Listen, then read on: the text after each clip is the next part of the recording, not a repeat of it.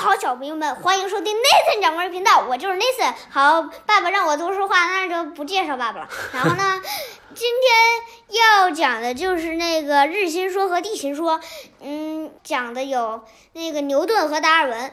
达尔文发明了进化论，牛顿看 就是牛看定 牛什么牛什么？牛顿看到了那个苹果落地，嗯，发现了什么呀？万有引力的。嗯然后就是有一天呢，苹果它熟透了，嗯它掉到了牛顿脑袋上。嗯 结果牛顿就想，为什么这个苹果不是朝天上掉下去的呢？嗯为什么掉到我的脑袋上呢？后来弄明白了，哦，原来是世界上的东西有引力。嗯，地球引力是不是？嗯后来发现了万有引力定律。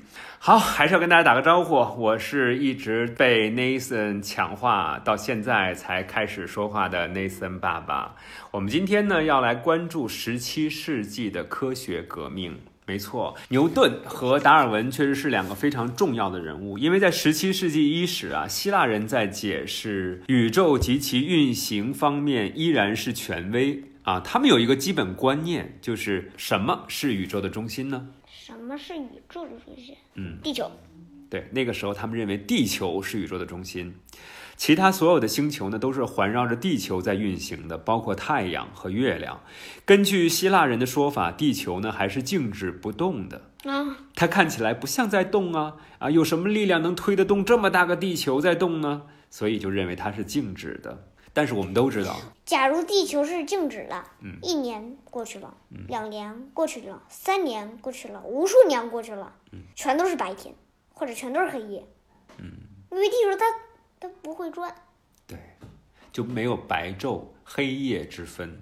嗯同样的，如果它不绕着地球转的话，也就不会出；如果它不绕着太阳转的话，也就不会出现一年四季，是吗？嗯也就没有这个季节的交替了，对吧？嗯啊，我们都知道地球它不是一个纯净的土地，我们知道地球不是一个纯净的境遇，地球上的东西是会改变的，是会腐朽的，而天空呢却是纯净的，比如说完美的人类，甚至是永恒不变的。对，人类也有它的生命周期，对吧？而其他的星球为什么要以圆周绕行地球呢？在希腊人看来，他们认为圆是一个非常完美的形状啊，这是希腊几何学说的非常重要的一部分。因此呢，星球会以圆周绕行地球。而既然天空是一个完美的境遇，它们并不需要任何外力的推动，星球就以完美的圆周绕行和谐自得。而这个观点在十七世纪被推翻了，了。被推翻了。你知道被谁推翻了吗？哥白尼对他提出了什么？日心说，对，太阳才是这个天体系统的中心，各个星球环绕着它运行，但不是以正圆形，而是以什么样的形状在运行呢？椭圆形。椭圆形。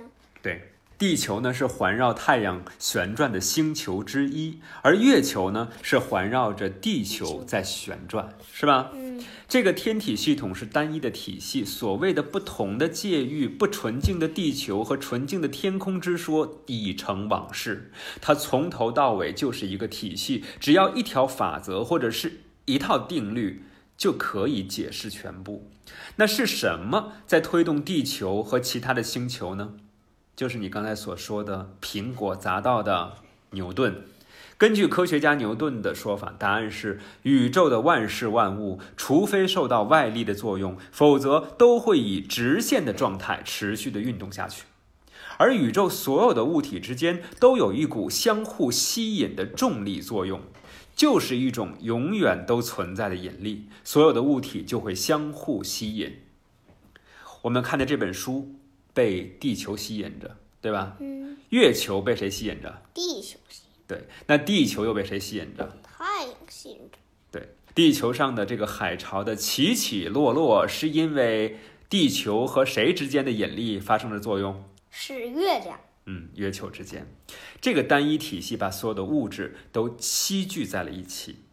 我们现在知道星球为什么那样运转了，有两股力量在运作，一是它本身以直线行进的倾向，一个是被太阳吸引的倾向，两种倾向拉锯的结果，星球的运转就会变得倾斜，绕行太阳的轨道，因此是椭圆形状。牛顿把这种存在于所有物体之间的相互吸引就称为万有引力。哦，这个是不是说明了之前我们提到的那个希腊人是非常聪明的？因为他们说世界其实很简单，它的运行规则都可以用数学来表达，是不是？哎，数学的确是科学的中心。十七世纪的科学家就推翻了希腊的宇宙说，但他们之所以推翻得了，用的其实还是希腊的数学方法。还有吗科学革命它的伟大意义是什么？你知道吗？ ？I don't know。嗯，希腊人错了。嗯，对古典的极力推崇就此被打破了。我们不但追平了他们，而且超越了他们。之前我不是提到过吗？当时大家一提到那个希腊人、罗马人，就会认为那个时候是什么古典时代，就认为那个时候太好了、太繁盛了，一切都超不过那个时候，对不对？但是现在我们用科学打平了他们，甚至超越了他们。科学家多聪明啊！可是，注意哦，一个转折，这个聪明，欧洲人的这个聪明到底带来了什么呢？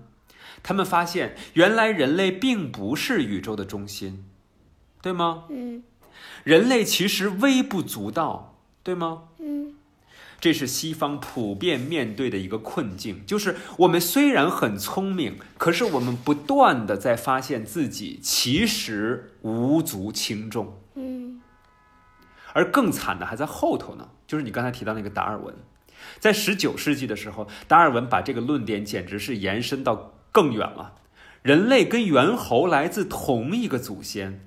这对于人类本身和人类的傲慢来说，都是一个更大的棒喝。什么意思？就是当头一棒啊！嗯之前人类真的非常的自大，非常的自我为中心，然后认为自己是地球的什么主人，然后认为地球是宇宙的中心。但是随着这种科学的不断的发展，人们发现原来自己根本就不是中心，自己根本就无足轻重。现在干脆也不是什么特别的生物，我们只不过是借由一种偶然的机制，从动物王国当中进化繁衍出来的后代而已。所以这个就是西方人思想当中的一个困哎，你境知。道吗？我就想是他说们一个你说可能跟这没什么关系的，你说，就是一天嗯对宇宙来说，嗯它不到一秒钟。嗯，对，所以你就看到人类其实是非常渺小的，是不是？嗯地球也在整个宇宙当中微不足道，是不是？嗯所以这里面就提到，这就是什么？这就是欧洲人思想当中的那个矛盾，就是我们虽然很聪明，但是我们通过自己科学的发现，然后发现自己原来无足轻重，是吧？嗯那这种思想上的这样的一个不停的思辨的这么一个习惯啊，其实也影响到了欧洲的文学。比如说之前爸爸读的那个《黑塞》，嗯是不是？它里面经常会出现两个纠缠的力量，是吧？啊嗯，好，今天的 Nathan 爸爸讲经典就到这里，我是 Nathan 爸爸，我是 Nathan。我们明天再见吧。嗯，The end，拜拜。